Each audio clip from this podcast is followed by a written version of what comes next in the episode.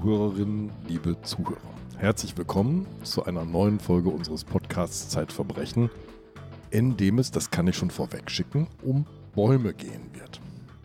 Sabine, aber wir müssen vorher über eine verarbeitete Form von Holz reden, nämlich Papier. Ja. Denn das neue Zeitverbrechen ist auf dem Markt. Also das, das ist wahr. Magazin. Unser neues Verbrechensmagazin, das ja jetzt sechsmal im Jahr erscheint, liegt schon am Kiosk. Ja, und wie immer, kleiner Sneak Preview. Nein, ist ja schon da, aber für die, die es noch nicht gesehen haben. Die es noch nicht gesehen Ja. haben und die auch keine Abonnenten sind, für die will ich nur kurz anmerken, dass es sich in dieser Ausgabe in der Titelgeschichte um den Zweifel handelt. Also es ist nicht nur die Titelgeschichte, sondern es ist eigentlich ein Heft, das sich in irgendeiner Form mit dem Zweifel beschäftigt. Und der Zweifel ist ja etwas, was in der Strafjustiz eigentlich an der Tagesordnung ist. Er beschäftigt alle, die mit dieser Materie des Verbrechens und der Kriminologie und den Hilfswissenschaften zu tun haben. Alle haben immer den Zweifel an ihrer Seite. Und auch unser heutiger Gast hat in dieser Ausgabe ein Essay geschrieben über den Zweifel, der ihn sein Leben lang begleitet. Er ist Richter am Amts, er ist sogar Direktor, nicht Thomas, du bist Direktor des Amtsgerichts Bernau und hat ein wunderschönes Essay geschrieben in unserer aktuellen Ausgabe über den Zweifel, den ein Richter mit sich herumträgt. Dann haben wir natürlich wahnsinnige Geschichten, die alle sehr, sehr zweifelhaft sind, also die vom Zweifel handeln, wo man am Schluss rausgeht aus der Geschichte und nicht weiß, hat man es jetzt wirklich mit Mördern, Vergewaltigern und anderen Verbrechern zu tun oder hat man es mit Unschuldigen zu tun, die einfach im Verdacht stehen, diese Verbrechen begangen zu haben. Davon handelt das Heft. Und ich habe selber auch ein Interview gemacht mit einem wunderbaren, sehr, sehr originellen Kriminalautor, der heißt Heinrich Steinfest. Der hat Bücher geschrieben, die heißen zum Beispiel Der schlaflose Cheng. Und um diesen Cheng dreht sich auch mein Interview mit ihm. Es handelt sich nämlich um einen Wiener Kommissar, der chinesische Wurzeln hat und die einarmig absur- ist. einarmig ist auch noch, ja, der verliert im Laufe, darum geht es auch um den Verlust, nicht nur des Armes, sondern dieser Mann verliert ja nach und nach alles Mögliche. Und Steinfest ist davon überzeugt, dass erst der Verlust den Menschen komplettiert. Aber das ist, das ist total irre, Sabine. Jetzt kommt so eine Brücke zustande, die mir jetzt erst auffällt. Da braucht es mehr als 100 Folgen Zeitverbrechen. Die Brücke zwischen Justiz und Wissenschaft. Nämlich auch in der Wissenschaft sei hier gesagt, ist der Zweifel eine Tugend. Weiß ich das eigentlich? Woher weiß ich das? Und wie sicher weiß ich das eigentlich, was ich da behaupte? Gilt aber doch auch für den Journalismus. Natürlich. Also der Journalist, der ohne Zweifel durchs Leben geht, der hat nur eine kurze Halbwertszeit. Der wird irgendwann mal erledigt sein und an seiner eigenen Selbstüberzeugung zugrunde gehen. Wie die Hamburger Band Tokotronic es so schön zusammenfasst, im Zweifel für den Zweifel. Genau. Ja, vielleicht stellen wir unseren Gast heute vor. Wir haben ihn ja unter Mühen herbeischaffen müssen, weil er ja eigentlich was anderes zu tun hatte. Er war nämlich drauf und dran, einen Haftbefehl auszustellen. Aber wir haben ihn schnell noch daran hindern können, sehr zur Freude des Verdächtigen. Da wird er erstmal hier bei uns im Podcast sein und den Haftbefehl später unterschreiben. Hallo Thomas, Thomas Hallo. Melzer. Lieber Thomas, ich habe ja schon öfter davor gelesen, dass vor Gericht seltsame Dinge verhandelt werden. Hecken, überhängende Äste, so typische Nachbarschaftsstreitigkeiten. Aber wir haben es jetzt mit einem Fall zu tun, in dem quasi ein kleiner Wald verschwindet. Wie ist dieser Fall zu dir gekommen? Tja, ganz normal über eine Anklage der Staatsanwaltschaft. Auf der Akte stand Betrug. Und Betrug bedeutet im gerichtlichen Alltag in den allermeisten Fällen äh, Waren- oder Kreditbetrug. Das sind so die Geschichten, wenn bei eBay Dinge eingestellt werden, äh, Smartphones sehr gerne, die nicht existieren. Und Leute, die nach dem Motto Geiz ist geil leben, dann von dem Schnäppchen nicht lassen können, Vorkasse überweisen und sich dann äh, wundern, dass sie kein günstiges Smartphone geschickt bekommen, sondern im besten Fall ein Päckchen, in dem eine Tüte mit Mehl ist, die exakt so viel wiegt, wie ein Smartphone wiegen würde. Das dann zur Anzeige bringen und das ist unser Alltag, wenn es um Betrug geht. Was es auch sehr viel gibt, ist Sozialleistungsbetrug. Wenn etwa der Hartz-IV-Empfänger in geregelte Arbeit einsteigt und das dem Amt dann aber erst nach drei Monaten anzeigt und auf diese Weise für drei Monate doppelt kassiert. Gibt es dann auch eine Anzeige und ein Verfahren wegen Betruges? Das ist so ein bisschen der gerichtliche Alltag, aber über den wollen wir heute nicht reden, denn ein Betrugsfall, in dem es um 80 Bäume ging, hatte ich davor auch noch nie auf dem Tisch. Der eigentliche Besitzer dieser Bäume, beziehungsweise wir sagen das mal genauer, des Grundstücks, auf dem diese Bäume stehen, ist ein älterer Herr, Walter Krause, 81. Der hat dieses Grundstück geerbt und ist eines Tages bass erstaunt. Er fährt zurück in die Gegend seiner Kindheit. Ich glaube, es geht um ein Schülertreffen. Ja, Klassentreffen, ne? Klassentreffen. Und schaut an diesem Grundstück vorbei und findet es seltsam leer vor. Hm. Es ist gerodet. Und das erstaunt ihn doch sehr, denn er hat es noch als ein Waldgrundstück äh, in Erinnerung und er hat auch keine Rodung in Auftrag gegeben. Er hat allerdings einige Wochen zuvor einen Anruf bekommen mhm. von einem Mann, der daran interessiert war, dieses Grundstück zu kaufen. Und da Walter Krause an diesem Grundstück kein Interesse mehr hatte, kam ihm das sehr gelegen und er hat das auch bekundet und man ist sich am Telefon sogar über den Kaufpreis einig geworden. 80.000 Euro? Ja, das klingt für die Lage, so wie ich es einschätze, äh, auch nach einem Schnäppchen. Und dann hat Walter Krause darauf gewartet, dass der Kaufinteressent ihm einen notariellen Vertragsentwurf schickt und einen Notartermin mitteilt. Aber da er nichts mehr gehört hat, hat er auch gedacht, die Sache hat sich erledigt. Und jetzt steht er vor dem leergeräumten Waldstück sozusagen.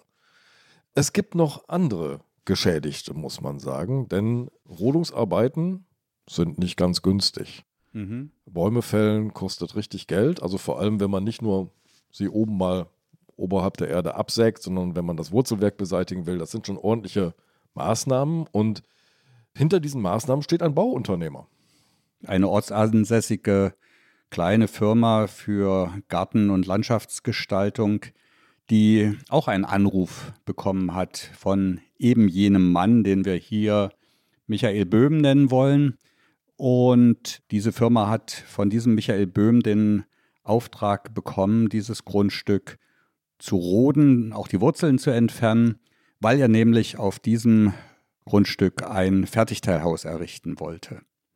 Und man hat sich dann auf dem Grundstück getroffen, die Bäume durchgezählt, hat sich auf einen Pauschalpreis von 28.000 Euro geeinigt und dann hat die Firma einen Subunternehmer beauftragt, der dann mit so großen Harvestern angerollt kam und äh, ein paar Tage benötigt hat, um die Bäume zu fällen und die Wurzeln zu entsorgen. Kann man denn einfach so ein Grundstück roden lassen? Muss man da nicht irgendwie was vorzeigen, irgendwelche Kaufunterlagen oder dergleichen. Genau, das weiß eigentlich jeder, dass man selbst Schwierigkeiten bekommt, wenn man als Gartenbesitzer einen dickeren Ast äh, ohne Genehmigung absägt, geschweige denn 80 ausgewachsene Bäume fällt. Und so wusste natürlich auch dieser Chef der Landschaftsfirma, dass er hier nicht tätig werden kann ohne eine behördliche Genehmigung. Und auch Michael Böhm wusste es, dass sein Anliegen daran scheitern könnte. Und deswegen ist er gleich in die Offensive gegangen und hat dem Unternehmer gesagt, er habe natürlich eine Genehmigung der zuständigen Behörde, allerdings nicht schriftlich vorliegen, sondern aufgrund der Eilbedürftigkeit mündlich per Telefon erteilt. Und er hat diesem Unternehmer den Namen genannt. Herr Schmidt vom Forstamt Eberswalde. Genau. Und den kannte der Unternehmer natürlich aus zahlreichen vergleichbaren Angelegenheiten der Vergangenheit. Und das wirkte auf ihn einfach vertrauenserweckend, dass Herr Böhm diesen Namen äh, zu nennen wusste und ihm die Hat Telefonnummer, ihm sogar die Durchwahl gegeben, Ja, ja, ne? die Telefonnummer diktiert. Der Bauunternehmer Herr Gunder ist also aufgrund dieses entgegenkommenden Auftretens und Agierens von Herrn Böhm gar nicht auf die Idee gekommen, dass das alles erfunden sein könnte, war es allerdings komplett. Es gab nie einen Kontakt zwischen Herrn Böhm und besagtem Herrn Schmidt. Herr Böhm, da hat er uns dann schon mal die erste Kostprobe gegeben auf sein manipulatives Potenzial, hat sehr wohl kalkuliert, wenn er das Problem von sich aus anspricht, dann wird er Herrn Gunder überzeugen, dass es eigentlich gar kein Problem mehr sei und der hat sich aufs Glatteis führen lassen. Ja, das Setting ist ja auch total nett. Ne? Also das Fertighaus ist eigentlich schon auf dem LKW und auf dem Weg. Also muss die Bodenplatte ganz dringend gegossen werden. Das begründet die Eilbedürftigkeit dieses mhm. Unterfangens sozusagen. Und natürlich ist alles geregelt. Es gibt einen entscheidenden Satz in deinem Text, da schreibst du über deine Robe, die eine Tasche hat und du schreibst und in dem Moment war mir völlig klar sozusagen und trotzdem unbegreifbar, mit wem wir es hier eigentlich zu tun haben bei Michael Böhm. Du sagst, zum Glück hat diese Robe nur eine Tasche, weil man dann nur eine Tasche zunähen muss. Mhm. Das heißt, dieser Angeklagte hat auch vor dir gestanden und du hattest das Gefühl, gleich fehlt was oder der manipuliert mich? Ja, ja, das ist ein Gefühl, das man bei Betrugstätern, und ich rede jetzt nicht von kleinen Delikten, sondern von denen, die wirklich versuchen, am großen Rad zu drehen, immer wieder bekommt und ein Gefühl, das einem sagt, da muss man sich wappnen und die Taschen zuhalten oder zunähen. Das ist schon irgendwie eine besondere Sorte Täter. Und es gibt eine forensische Psychologin, Helga Ihm, die hat ihre Doktorarbeit über die Persönlichkeitsstruktur von Betrugstätern geschrieben und hat da also tatsächlich so ein paar übereinstimmende Wesensmerkmale dieser Täter gefunden, die ich, als ich das gelesen habe, äh, da hat das bei mir geklingelt. Genau das sind die Beobachtungen, die ich vor Gericht gemacht habe. Dann lass es doch mal klingeln, auch für unsere Zuhörerinnen und Zuhörer. Was sind denn die zentralen Merkmale, mit denen du da im Alltag konfrontiert bist, die dann auch Eingang in diese akademische Arbeit gefunden haben? Naja, zuerst muss man wohl sagen, dass das Menschen sind, die sind sehr schnell geschickt und treffsicher im Einschätzen ihrer Gegenüber. Mhm. Und das können also ihre potenziellen Betrugsopfer sein. Das können aber genauso gut die Richter sein, denen sie gegenüber sitzen und die sie zu manipulieren versuchen und versuchen, ihre oft sehr plausibel klingenden Geschichten so unterzubringen, dass am Ende da vielleicht ein Freispruch rauskommt oder jedenfalls eine, eine milde Strafe. Diese forensische Psychologin Helga Ihm, die mit solchen Tätern auch im Strafvollzug zusammenarbeitet, hat das auch sehr gut beschrieben, wie zuvorkommend, wie eloquent, ja sogar charmant solche Täter im Gespräch mit ihr sind. Also etwas, was man im Strafvollzug nun wahrscheinlich nicht allzu oft antrifft. Ihr also auch die Türen aufhalten und dann aber irgendwann so ganz beiläufig dann doch den Versuch starten, irgendwelche Hafterleichterungen über diese Psychologin Vorteile. zu Vorteile zu erlangen. Und das ist also etwas, was ganz typisch ist für solche Menschen, die ja häufig egozentrisch sind und auch skrupellos im Ausnutzen ihrer Rhetorik und des Einsatzes von auch von Überzeugungstechniken, die sie oft intuitiv beherrschen. Was ist denn der Michael Böhm für einer? Der ist das Oberhaupt einer fünfköpfigen Familie. Mhm. Du beschreibst ihn als bieder, ein bisschen schlecht gekleidet, ein bisschen schlecht rasiert. Also eigentlich so ein Durchschnittstypen, oder? Ja. Also, dass seine Betrugsopfer, und unsere Geschichte handelt ja in Ostdeutschland, auf ihn hereingefallen sind, hat nach meiner Überzeugung auch damit zu tun, dass bei diesen Betrugsopfern die Warnsignale nicht funktioniert haben weil Betrüger nach ihrer Klischeevorstellung in einer ganz anderen Erscheinung daherkommen. Also viele haben ja gerade in den 90er Jahren nach der Wende Erfahrungen gemacht mit Betrügern, die aus Westdeutschland gekommen sind. Mit der S-Klasse vorfuhren. Mit der S-Klasse vorgefahren sind, mit schicken Anzügen, demonstrativ am Armgelenk prangenden dicken Uhren und auf diese Weise den Eindruck von Seriosität vermitteln wollten und sich dann später aber eben als Betrüger herausgestellt haben. Und das ist unser Michael Böhm nun ganz und gar nicht. Er ist eigentlich der Gegenentwurf dazu. Also sein Täuschungsgewand ist wirklich eine überdurchschnittliche Biederkeit. Als er den Rodungsauftrag an Herrn Gunder vergibt, über 28.000 Euro, weist das Guthaben von Herrn Böhm 10 Euro auf. Ja, Herr Böhm und seine Familie leben von Hartz IV und Kindergeld. Und sie leben ganz in der Nähe des baumreichen Grundstücks. Also er verbirgt sich auch gar nicht groß. Er flieht auch nicht nach Südafrika. Sie wohnen auf dem Nachbargrundstück zur Miete. Sie schauen herüber und schauen zu, ob auch alles schön gerodet wird. Ja, sie leben in einem Ferienhaus auf längere Zeit gemietet und haben sich entschieden, oder Herr Böhm hat es für die Familie entschieden, muss man wohl genau sagen, dass das bisher unbebaute Grundstück da nebenan der Ort sein soll, an dem die Familie jetzt Wurzeln schlägt. Ach so, er wollte da auch noch bauen. Genau, da sollte ja dieses schwedische Fertighaus hingebaut werden. Also das war werden. nicht nur eine Geschichte, sondern das war sein fester Plan, dass er sich da ein Haus baut, ohne dass der eigentliche Grundstücksbesitzer Herr Krause das gemerkt hätte. Nun ja, also ohne diesen Plan würde der Rodungsauftrag eigentlich keinen Sinn ergeben. Insofern sind wir schon davon ausgegangen, dass Herr Böhm für sich den Entschluss gefasst hat, an diesem Ort ein schwedisches Fertighaus zu bauen. Für 10 Euro. Ja. Im Vorfeld, bevor du hier durch die Tür kamst und dich auf deinen Stuhl gesetzt hast, habe ich mit Sabine kurz darüber geredet, wie es dazu kommt, dass jemand sich das zutraut, mit 10 Euro auf dem Konto sich jemandem gegenüberzustellen und zu sagen, jetzt rode mal ein Grundstück, das mir gar nicht gehört und einen Handschlag gibt bei 28.000. Naja, jetzt sind wir bei den Überzeugungstechniken, bei diesen manipulativen Geschichten, von denen ich eingangs sprach. Natürlich wusste Herr Böhm, dass er eine Geschichte erzählen muss, die in irgendeiner Weise plausibel erscheint, um sich nicht des Betruges bezichtigen lassen zu müssen. Und so hat er uns dann erzählt, dass er also in Kontakt steht mit einer schwedischen Firma, die auf dem deutschen Markt bisher nicht präsent sei und dass er für diese Firma den deutschen Markt erobern solle mit einem Musterhaus, das er da eben bauen wolle und im Gegenzug würden die Schweden alle Kosten übernehmen.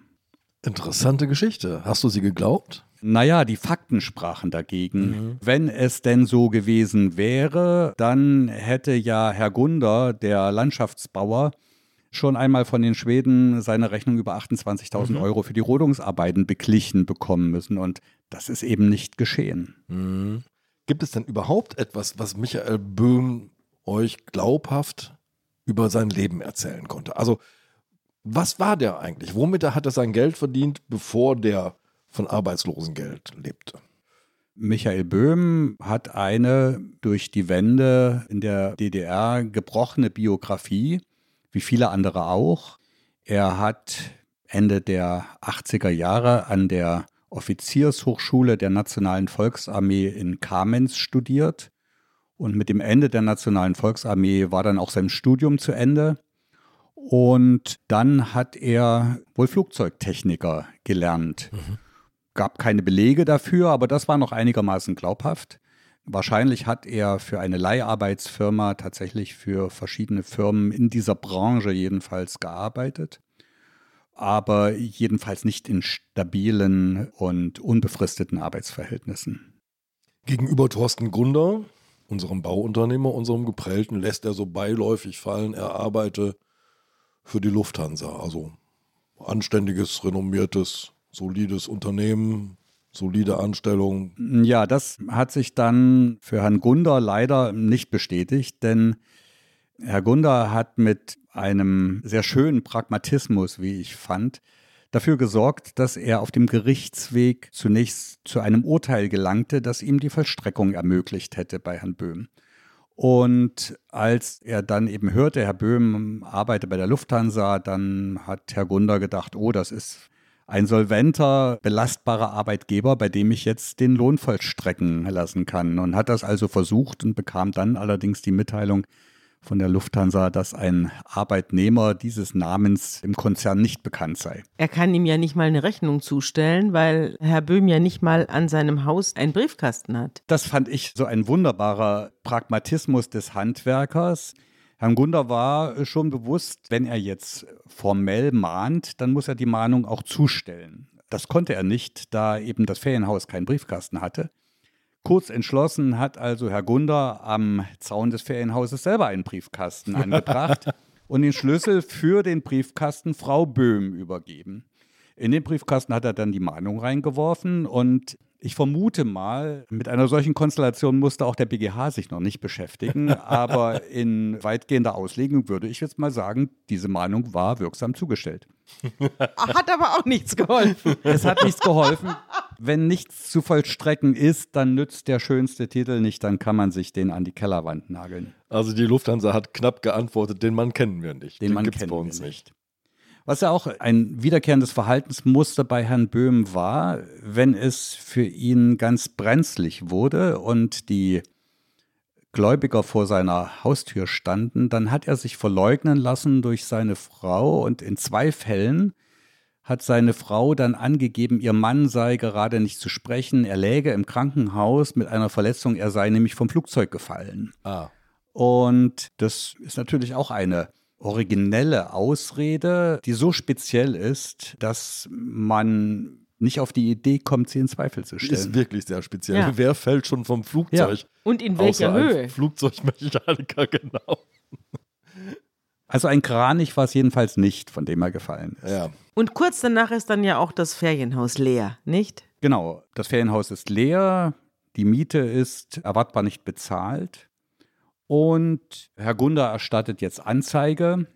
Herr Krause hat auch die Polizei inzwischen eingeschaltet. Herr Krause ist der Eigentum. Herr Krause ist nach wie vor der Eigentümer des Ja. Grundstücks, der inzwischen ja auch äh, Ungemach auf sich zukommen sieht. ja, der kriegt Ärger. Der kriegt Ärger mit der Behörde, denn die 80 Bäume auf seinem Grundstück sind ja ohne Genehmigung gefällt worden. Und als Eigentümer soll er jetzt den Kopf dafür hinhalten und eine geharnischte Geldbuße bezahlen. Und es bedarf da doch einiges Aufwandes und Überzeugungskraft, um gegenüber der Behörde klarzumachen, dass er das nicht selbst in Auftrag gegeben hat und auch ein anderer nicht als Strohmann für ihn fungiert habe.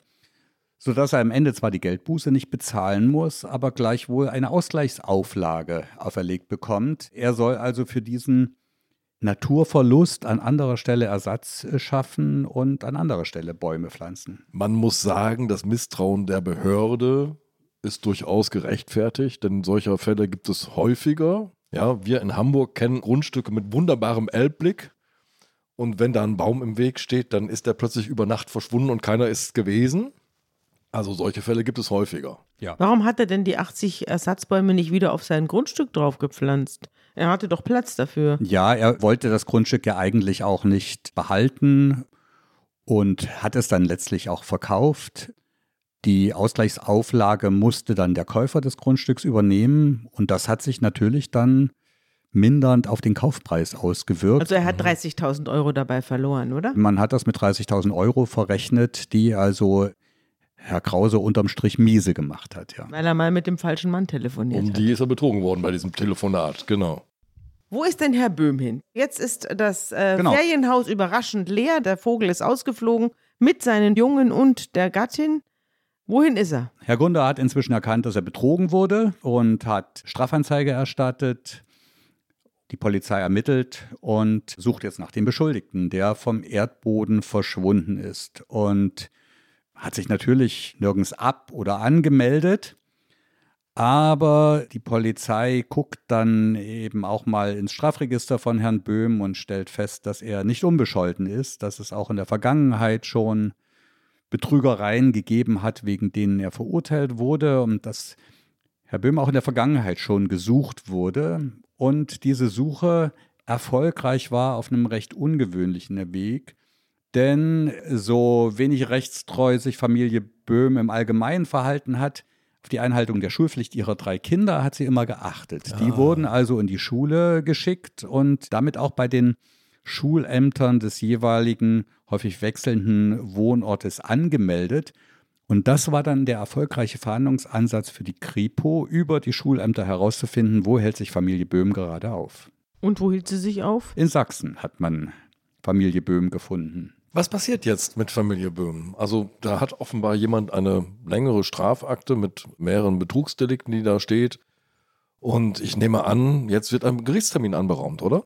Genau, es ist bei uns am Gericht eine Anklage erhoben worden wegen Betruges und was die Sache für uns erleichterte oder zu erleichtern schien, war, dass Herr Böhm inzwischen in Strafhaft saß. Er war nämlich in der Vergangenheit bereits viermal von vier verschiedenen Gerichten wegen Betruges verurteilt worden. Das Spektrum reichte von Betrug im Zusammenhang mit dem Verkauf eines Siemer BMWs bis hin zu diversen anderen Grundstücksgeschichten. Er hat ein Haus gekauft in Wandlitz für 275.000 Euro. Ja, er hat in unserer Region vorher schon, man muss wohl sagen, ein Haus zu kaufen versucht, aber auch in Sachsen hatte es das schon gegeben. Äh, all das waren auch schon Betrügereien, wegen denen er rechtskräftig verurteilt wurde. Interessanterweise, und das trifft man auch nicht so häufig an, von den vier Verurteilungen, die im Strafregister von Herrn Böhm standen, erfolgte nur eine einzige in seiner Anwesenheit. Er ist also in aller Regel zu Gericht nicht erschienen und ist also insgesamt dreimal in Abwesenheit verurteilt worden. Geht das denn? Kann man denn einen Menschen verurteilen, wenn der gar nicht da ist? Ja, das ist möglich. Wenn jemand ordnungsgemäß geladen wurde und unentschuldigt fehlt, kann man ihn per Strafbefehl verurteilen. Allerdings ist das Strafmaß in einem solchen Fall gedeckelt, also nicht nach oben offen. Und das ist dann häufig eine Abwägungsentscheidung des Gerichts, ob man hier ein möglicherweise mildes Strafmaß hinnimmt, um sofort verurteilen zu können, ja. oder sich auf die ungewisse Suche nach dem Angeklagten begibt und das Verfahren erstmal offen lässt. Wobei auch bei der Zustellung eines äh, Strafbefehls ein Briefkasten vonnöten ist. Ja, es gibt da so ein merkwürdiges Konstrukt der Justiz der öffentlichen Zustellung, die also letztlich auch nur eine Zustellungsfiktion ist und aus alten Zeiten stammt. Tatsächlich bietet diese Zustellmöglichkeit durch Aushang einer Entscheidung im Gerichtsgebäude wohl keine echte Möglichkeit für einen Angeklagten oder Betroffenen oder Beklagten von der Gerichtsentscheidung tatsächlich Kenntnis zu ich dachte, nehmen. Sie schauen aus Interesse regelmäßig vorbei, aber gut, das ist offenbar nicht so. Also man muss es ihm nicht zustellen. Es reicht, wenn man es annagelt an die Es gibt viele Fälle, es gibt viele Fälle, in denen die öffentliche Zustellung ausreichend ist. Das ist die Lex Böhm, oder? Na, das ist schon ein bisschen älter als Herr Böhm. Aber meine Fragezeichen entstehen ehrlich gesagt viel früher. Sabine, du hast dieses Haus in Wand jetzt schon erwähnt. Etwas über 270.000 Euro. Wenn man sich so umhört, wenn Wohnungen gekauft werden oder verkauft werden, da wird doch vorher penibel geprüft, ob der Käufer denn solvent ist. Also spätestens beim Notar muss er doch nachweisen, ich habe das Geld, ich habe eine Finanzierungszusage meiner Bank, die ist unterschrieben, gestempelt und glaubwürdig. Ich bin in der Lage, das zu kaufen. Der Käufer wird oft über Notar-Anderkonten und so weiter gesichert. Das Geld muss erstmal da sein bevor so etwas Wertvolles wie ein Haus den Besitzer wechselt. Gibt es nicht auch Schufa-Auskünfte, die eingeholt werden können? Also, wie laviert sich Herr Böhm so durch diese Notartermine, dass er als Käufer auftreten kann? Ja, da sind wir wieder bei den speziellen Fähigkeiten von Betrügern wie Herr Böhm, die nämlich ein sicheres Auge dafür haben, wenn kein Regelfall eines Immobiliengeschäfts vorliegt, wie, wie wir es vielleicht kennen, sondern dass auf Verkäuferseite zum Beispiel vielleicht ein frisch geschiedenes Ehepaar ist, das im Zuge der Gütertrennung schnellstmöglich die gemeinsame Immobilie versilbern muss, um den Ausgleich herzustellen und dafür bereit ist, nicht so genau zu prüfen und mhm. vielleicht auch ein paar 10.000 Euro gegenüber einem regulären Kaufpreis einen Verlust hinzunehmen. Das ist also so die spezielle Fähigkeit von Herrn Böhm gewesen, solche Konstellationen zu erkennen, denn gegenüber einem ohne jeglichen Druck äh, verkaufenden Immobilieneigentümer hätte er tatsächlich keine Chance gehabt. Und so ist es kein Zufall, dass beispielsweise Verkäufer, die von ihm geprellt wurden, in Wien wohnten, also aus der Ferne verkauft haben. Eine Frau sogar in Peru gewohnt hat. Und die hat sich natürlich jeden Weg nach Deutschland überlegt und hat versucht, ihr Grundstück loszuwerden bei minimiertem Aufwand. Und na, da war sie bei Herr Böhm an der besten Adresse. Mhm. Er hat sogar Kontoauszüge gefälscht und gefälschte Kontoauszüge vorgelegt. Ja, das gehörte, glaube ich, zu seinen eher kleineren Übungen. Werbung Liebe Hörerinnen und Hörer, Sie möchten das Magazin zum Podcast einmal unverbindlich testen? Dann lassen Sie sich Ihre persönliche Zeitverbrechen-Ausgabe gratis nach Hause liefern. Jetzt bestellen unter www.zeit.de/slash Verbrechen-testen.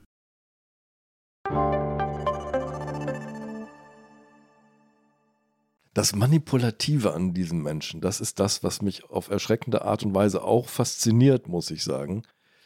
Wie stand er denn im Gerichtssaal vor dir? Naja, zunächst im gesamten Habitus unscheinbar und mhm. dann schon auch überraschend, auch in der Schlichtheit seiner Rhetorik, ungemein fantasievoll mhm. äh, in seinen Erklärungen. Ein Narzisst letztlich durch und durch, der also sehr viel Wert darauf legte, ein gutes Bild abzugeben vor Gericht und in irgendeiner Weise in seiner ganzen Geschäftstätigkeit plausibel und überzeugend zu wirken. Es war gar nicht so leicht, ihn vor Gericht zu kriegen, oder? Obwohl er jetzt, das hast du ja vorhin schon erwähnt, in Haft saß, euch ist irgendwie der Winter dazwischen gekommen. Ja, ja, das sind dann die verrückten Zufälle. Ich hatte die Hauptverhandlung terminiert und was in unseren Breiten ja nun wirklich nur noch selten passiert, der Winter brach ein, die Straßen waren verschneit und vereist und die sächsische Justizvollzugsanstalt teilte mit, eine Vorführung von Herrn Böhm sei aufgrund der Straßenverhältnisse nicht möglich, worauf ich die Hauptverhandlung absagen und verlegen musste. Und in einem solchen Moment schießt es dann einem durch den Kopf, wie in Gottes Namen hat Herr Böhm das, das nun wieder auch angestellt. Noch hingekriegt. Aber das Eis war real, oder? Das war real, ja. Das war kein gefakter Wetterbericht. Was auch real war, war seine Frau. Es gibt ja eine Frau Böhm und drei Kinder Böhm. Und hast du die auch gesehen und sind die auch aufgetreten?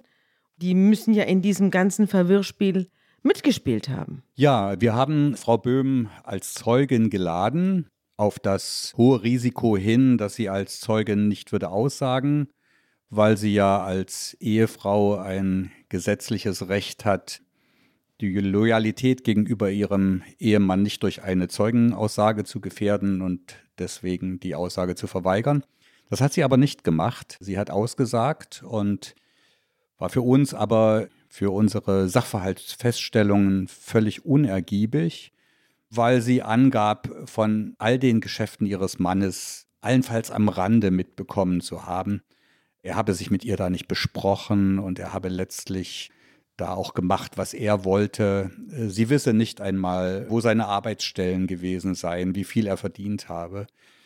Das sah also nach einem sehr, einem sehr altertümlichen Familienmodell, einer sehr antiquierten Rollenverteilung in dieser Ehe aus. Aber ja, das ist dann eben der Vorteil einer solchen Hauptverhandlung, wenn man den Beteiligten gegenüber sitzt, sie erlebt, sie hört und sieht, dann erschien das durchaus glaubbar und nicht so, dass die Frau ihn jetzt irgendwie entlasten und decken wollte.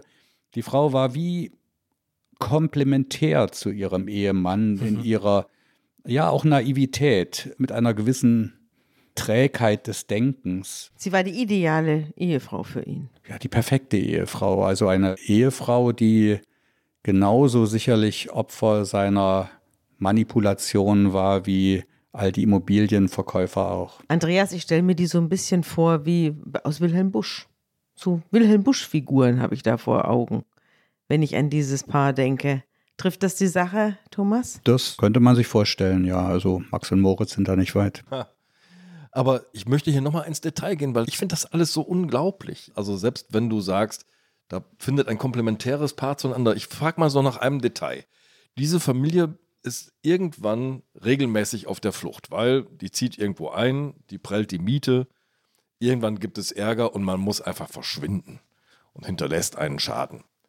Du schreibst, diese Ehefrau habe dir versichert, all diese Umzüge hätten mit den Jobwechseln ihres Mannes zu tun und seien damit einfach sehr gut begründet.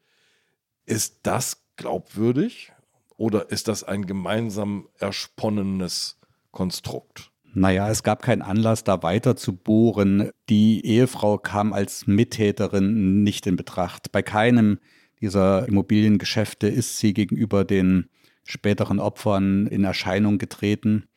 Insofern war sie nur Zeugin. Und was da hinter den Kulissen dieser Ehe abgelaufen ist, hatte uns dann auch nicht weiter zu interessieren und wurde dann auch nicht weiter erfragt. War die Ehe nicht auch schon zu Ende, als sie da bei dir auftauchte? Ja, das war eine gewisse Pointe der Befragung der Ehefrau, die uns dann so ganz beiläufig mitteilte, dass sie sich von ihrem Ehemann getrennt habe nach 20 gemeinsamen Jahren. Und nun war der Gedanke naheliegend, dass die Trennung aufgrund der Inhaftierung von Herrn Böhm erfolgt sei, von der zu erwarten war, dass sie lange dauern würde.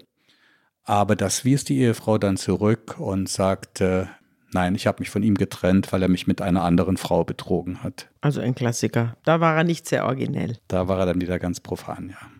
Er ist ja vorher verurteilt worden. Du hast das auch aufgezählt. Es gibt 14 Monate Haft für diesen Betrug in Wandlitz. Es gibt acht Monate Haft für den vorgeblichen Kauf eines Hauses in Dresden. Da taucht er so vertrauenswürdig auf, dass ihn die Verkäufer, bevor überhaupt ein Vertrag abgeschlossen ist, ins Haus lassen, quasi vorab zur Miete. Taucht er dann jeweils zum Haftantritt auf, wenn er schon zum Prozess nicht erscheint? Nie. Herr Böhm muss immer mit polizeilicher Hilfe der Haft zugeführt werden. Und er spitzt die Situation auch jeweils bis zum letzten zu. Also so eine Immobilie, in der die Familie wohnt, wird wirklich erst an dem Tag verlassen, an dem der Gerichtsvollzieher angekündigt ist. Und die Skrupellosigkeit von Herrn Böhm wird am Beispiel dieses Hauskaufs in Sachsen deutlich, wo die Eigentümerfamilie, nachdem sie erkannt hat, dass sie hier kein Geld sehen wird und dass sie geprellt wurde, Familie Böhm zur Räumung auffordert, was diese nicht macht und wo es also wirklich zum gerichtlichen, zum zivilgerichtlichen Verfahren kommen muss, während dem Herr Böhm noch den Bau eines überdachten Pools auf dieser Immobilie in Auftrag gibt, von dem man natürlich auch genau weiß, dass er ihn nicht bezahlen kann. Also er hat keine Skrupel. Sag mal, habt ihr ihn psychiatrisch untersuchen lassen? Es ist ja nun ein Mann, der von der Hand in den Mund lebt und seine Fortune bis zum letzten ausreizt, aber der ja weiß, dass er irgendwann an die Wand laufen wird, mitsamt mhm. seinen Kindern. Ist denn das normal? Das ist ja fast schon ein pathologisches Verhalten, was er hier zeigt. Gibt es da eine psychiatrische Begutachtung? Ja, das ist natürlich ein Gedanke, den man haben kann und den wir auch hatten. Und man muss ja auch sagen, dass natürlich Herr Böhm auch einen Rechtsanwalt als Verteidiger hatte. Und nicht einmal der Verteidiger hat einen entsprechenden Antrag gestellt, weil es letztendlich keine Anhaltspunkte dafür gab, dass die Erkenntnis und Steuerungsfähigkeit von Herrn Böhm in irgendeiner relevanten Weise auch nur beeinträchtigt gewesen wäre. Und Helga Ihm, die forensische Psychologin, von der ich eingangs gesprochen habe, sagt auch ganz klar, Betrug ist keine Diagnose. Und das impliziert aber auch, dass es kein Behandlungskonzept gibt für solche inhaftierten Straftäter, Betrugstäter, dass denen quasi auf den Leib geschnitten wäre, dass also deren spezielles Persönlichkeitsprofil in irgendeiner Weise bearbeiten könnte.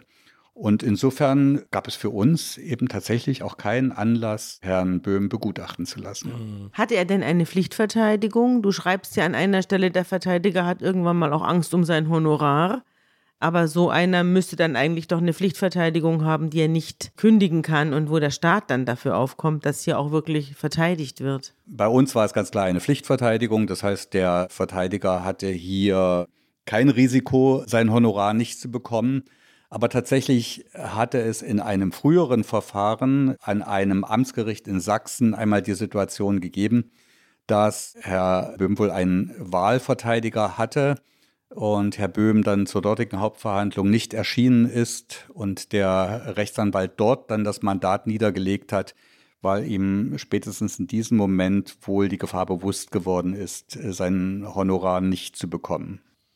Gehen wir mal auf die Seite der Strafe. Ich habe ja vorhin schon so zwei Urteile, beziehungsweise die Strafmaße aus diesen Urteilen zitiert. 14 Monate, 8 Monate Strafe. Das habe ich ja gelernt. In vielen Folgen Podcast hat mindestens zwei Adressaten, nämlich einerseits den Täter selbst und andererseits ist es ein öffentliches Signal, das zeigt, sowas tut man nicht und wenn, dann wird es mit Strafe bewährt. Es soll also auch eine abschreckende Wirkung nach außen haben. Auf Michael Böhm scheinen ja die bisherigen Strafen überhaupt keine abschreckende Wirkung zu haben. Er kommt raus und geht ins alte Muster hinein. Ist das ein Versagen des Strafmaßes? Braucht man bei solchen Tätern andere Zumessungen? Naja, bei Herrn Böhm mag das einzelne Strafmaß gering erscheinen, aber die Strafen kumulieren natürlich im Laufe der Zeit und bei uns ist er zu zweieinhalb Jahren Freiheitsstrafe verurteilt worden, mhm. die er zu verbüßen hat nach den anderen früheren Strafen. Und da kommen insgesamt äh, schon ein paar Jährchen zusammen. von denen man durchaus annehmen kann, dass sie auch eine gewisse abschreckende Wirkung haben. Aber gleichwohl stellt sich hier natürlich wie in vielen anderen Fällen auch die Frage nach den Grenzen von Strafzumessung. Mhm. Und die sind natürlich auch in Verbindung zu sehen mit den Perspektiven, die ein solcher Mensch nach der Strafverbüßung hat.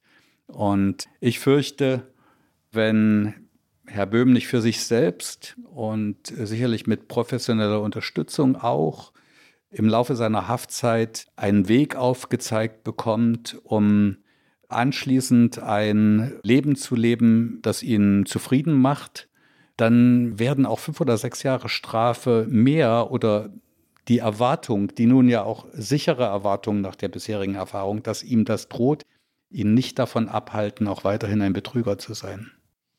Zweieinhalb Jahre. Wie kommt man zu einem solchen Urteil? Hast du auch Bäume gezählt und Tage dran gehängt oder wie kommt das Gericht zu einer solchen Entscheidung? Wo ist der Rahmen überhaupt, in dem wir uns gerade bewegen?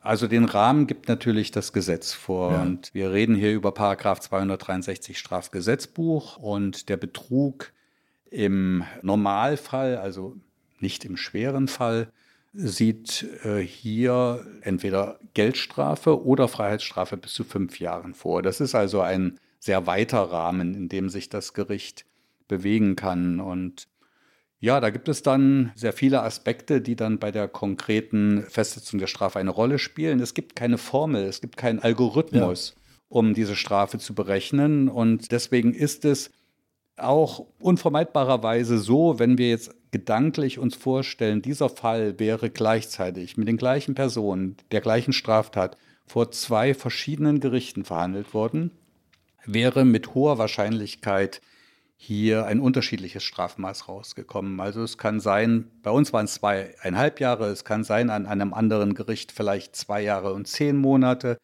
vielleicht an einem dritten Gericht zwei Jahre, zwei Monate.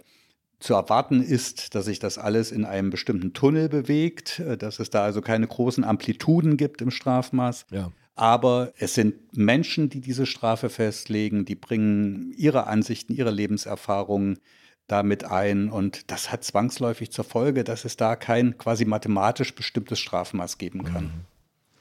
Du schreibst zum Schluss, zur Vollstreckung geht es zurück nach Sachsen. Da muss er dann einsitzen. Wäre ich dort Gefängnisdirektor, würde ich besser immer mal schauen, ob ich noch im Grundbuch stehe. Das ist natürlich irgendwie ein sehr witziges Ende, aber andererseits denkt man sich auch, es muss ja ein Mensch gewesen sein oder ein Mensch sein, der Herr Böhm, der doch über erhebliche Begabungen verfügt, die er eigentlich auch ganz anders hätte einsetzen können und die er jetzt in einer missgeleiteten Weise für sich in Anspruch genommen hat, die ihn jetzt letztlich ins Gefängnis gebracht hat. Hast du dann auch Mitleid mit solchen Leuten oder tut dir das leid um diese Leute, die vielleicht auf ganz andere Weise hätten sehr erfolgreich sein können und jetzt hier vor den Scherben ihrer Familie, ihres Lebens und ihrer Zukunft stehen? Ja, das ist natürlich etwas, was öffentlich oft nicht gern gehört wird, wenn Richter bekennen, dass sie Empathie haben, nicht nur mit Opfern von Straftaten, sondern auch mit den Tätern. Und ich finde, dass man sich auch mit vielen Jahren oder Jahrzehnten Berufserfahrung unbedingt diese Empathie bewahren sollte. Und ich kann mir ein Agieren in diesem Beruf ohne Empathie nicht vorstellen. Und das hat auch etwas mit der Demo zu tun, selber zu wissen, dass man in einer gewissen Weise privilegiert aufgewachsen ist und aufgrund dieser zufälligen Privilegiertheit, die kein Verdienst ist, nicht in die Gefahr geraten ist, sein Leben durch Straftaten zu fristen oder aufzupeppen, wie bei Herrn Böhm. Das sollte man nie aus dem Gedächtnis verlieren. Wir haben ja hier im Podcast schon sehr oft darüber gesprochen, Sabine, wie sehr die Bedingungen des Lebens, in das man da hineingeboren wird, darüber bestimmen, welchen Weg man darin beschreitet. Ich würde sogar behaupten, das ist der Sound unseres Podcasts. Lieber Thomas, herzlichen Dank, dass du ihn wieder hast erklingen lassen. Schön, dass du da warst. Vielen Dank, Thomas. Bis zum nächsten Mal.